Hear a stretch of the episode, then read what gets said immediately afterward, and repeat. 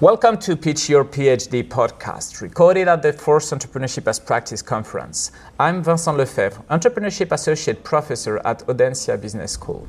My guest is Sergio Vogt.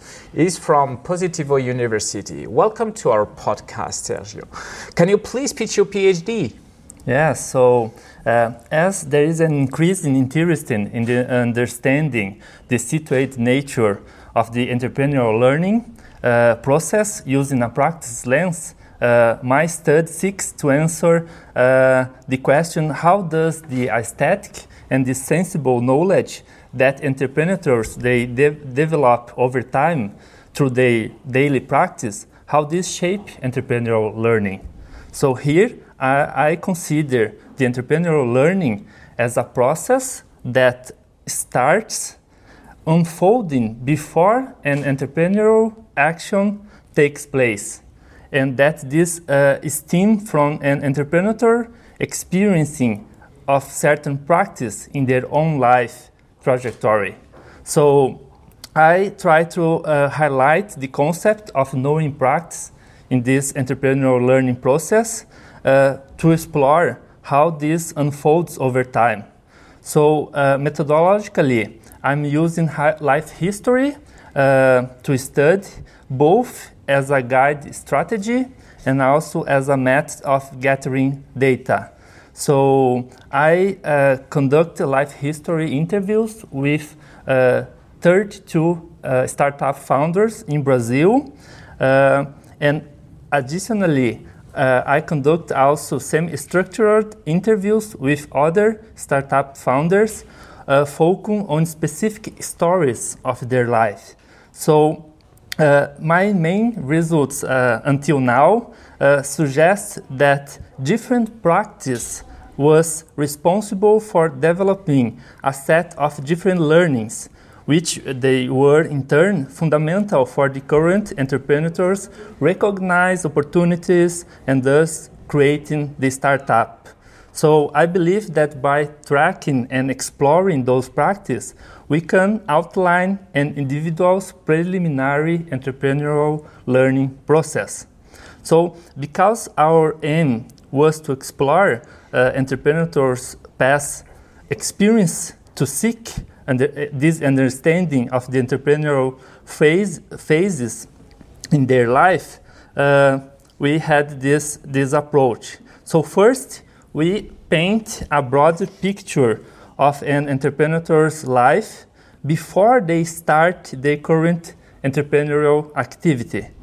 So we focus in moments of knowing in practice that reveal the fragments of the aesthetic sensible knowledge in an entrepreneur's life. Uh, and we, we, uh, I try to point out the development of this previous entrepreneurial learn.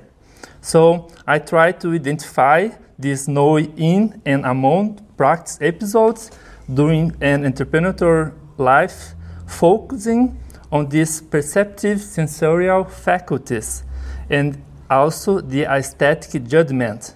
Uh, to sum up, uh, the results reveal that uh, each entrepreneur's history is unique.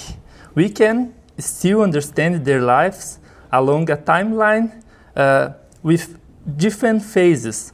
And by tracking these knowing practice episodes, uh, we can uh, try to, reco- to understand how they recognize opportunities and uh, ultimately decide to launch a business.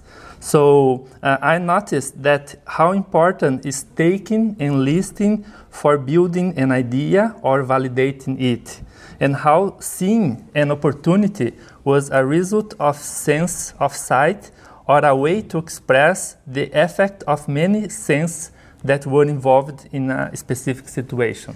Thanks for this presentation.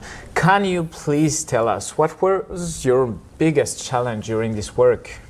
Okay, so I think uh, in the beginning was deal with a lot of different tasks and in the same time to uh, to make my own research. I uh, started the PhD with an issue, with one subject that I would like to research, and with an theory. But uh, in the beginning, I need to deal with all the classes, all the readings, assignments. So that was for me the biggest challenge in the beginning. Okay, so and what was your main surprise?